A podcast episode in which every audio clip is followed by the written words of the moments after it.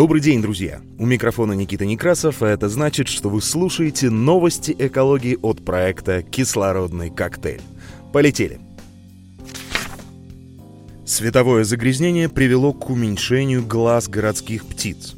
В ходе исследования ученые наблюдали два широко распространенных вида певчих птиц – северный кардинал и каролинский крапивник. Результаты свидетельствуют о том, что у этих городских птиц размеры глаз были меньше примерно на 5% по сравнению с их собратьями, обитающими в менее освещенных городских зонах. Однако наблюдаемого эффекта уменьшения глаз не выявлено у двух видов перелетных птиц, таких как расписная овсянка и белоглазая виеру. Дженнифер Филлипс, эколог природы Университета штата Вашингтон, США и главный автор исследования, отметила, это исследование показывает, что со временем птицы могут адаптироваться к городским условиям. Однако перелетные птицы, вероятно, не подвергаются такой адаптации, поскольку места, где они проводят зимовку, менее подвержены антропогенному световому и звуковому воздействию. Долгое время фрагментация среды обитания рассматривалась как главная причина снижения численности птиц. Но новые исследования предполагают, что сенсорные загрязнители, такие как световое воздействие, вызванные человеком, также могут способствовать проблемам, с которыми сталкиваются птицы при адаптации к городской среде. В прошлом выпуске я рассказывал о том, что температура на нашей планете повысилась на 2 градуса, а вот и последствия этого повышения.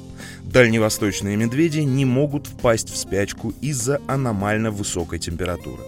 Полусонные медведи гуляют возле своих берлог в Преамурье. Об этом сообщает Управление по охране животного мира Амурской области России. Хотя многие из них давно накопили жир и готовы к зимней спячке, слишком теплый ноябрь мешает медведям уйти на зимовку. Еще в октябре средние температуры в Преамуре превысили норму на 1,5-2 градуса – в ноябре температура воздуха также превысила средние многолетние показатели и пока ожидается будет держаться выше нормы. В России потепление происходит в 2,5 раза быстрее, чем в среднем по миру.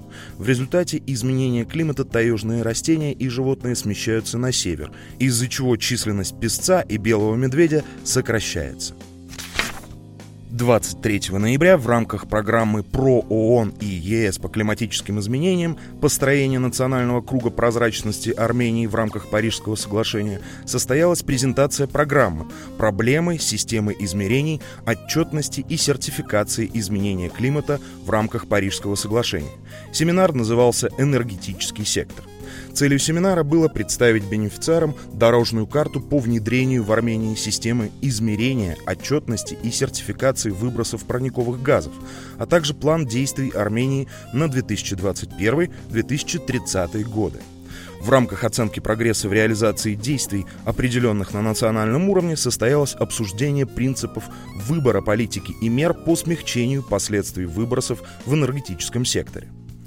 В ходе мероприятия с приветственной речью выступили координатор программы ПРО ООН по изменению климата Диана Аручунян и главный специалист Управления климатической политики Министерства окружающей среды Республики Армения Воскиат Исаханян, которые подчеркнули необходимость устойчивой системы измерений, отчетности и сертификации в плане оценки прогресса в реализации обязательств страны в рамках Парижского соглашения, а также реализации надлежащей отчетности и внедрения климатической климатических вопросов в энергетической сфере.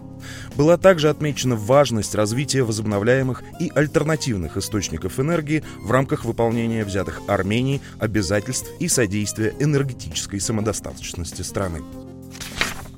Ну и в завершении выпуска хорошим новостям.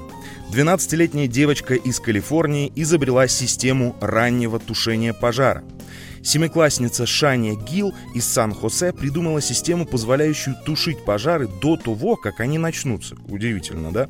По словам девочки, ее целью было разработать устройство раннего предупреждения, превосходящее стандартный детектор дыма, который срабатывает тогда, когда пожар уже начался. Система, созданная Шаней, использует тепловидение для определения источников тепла. Например, ее изобретение может обнаружить газовую горелку, оставленную без присмотра в течение 10 минут, после чего отправляет уведомление жителям дома.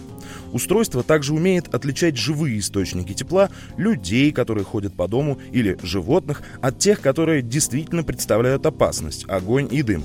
Школьница решила изобрести такую систему после того, как в прошлом году пожар практически полностью уничтожил ресторан рядом с ее домом. В результате пожара никто не пострадал, однако происшествие сильно повлияло на девочку. О погоде. На этой неделе на всей территории страны ожидаются осадки в виде дождя или мокрого снега в горных районах и понижение температуры воздуха. Дожди ожидаются в Ереване сегодня днем, 27 ноября, и в ночь на 28 ноября. С 28 ноября по 2 декабря вероятность осадков снижается. 27 ноября жителей Еревана ждет усиление ветра. Его скорость составит 15-18 метров в секунду. В некоторых регионах можно ожидать еще большее усиление ветра. Как я и сказал в начале, температура воздуха понизится. Дневные показатели температуры в среднем будут варьироваться от 8 до 11 градусов со знаком плюс днем, по ночам возможны заморозки. В выпуске использованы материалы НИА «Экология», «Земля касается каждого», Министерство экологии Армении, проекта «Гласная», «Арм Гидромета».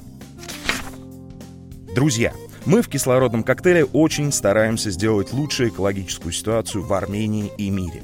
Для этого нам самим тоже необходимо становиться лучше. Поэтому приглашаем вас с комментариями в наши соцсети. Если вы хотите поддержать наш проект, то можно стать его патроном. Ссылку на Patreon оставлю в описании к выпуску. С вами был Никита Некрасов и кислородный коктейль. Ваш аудиосанаторий.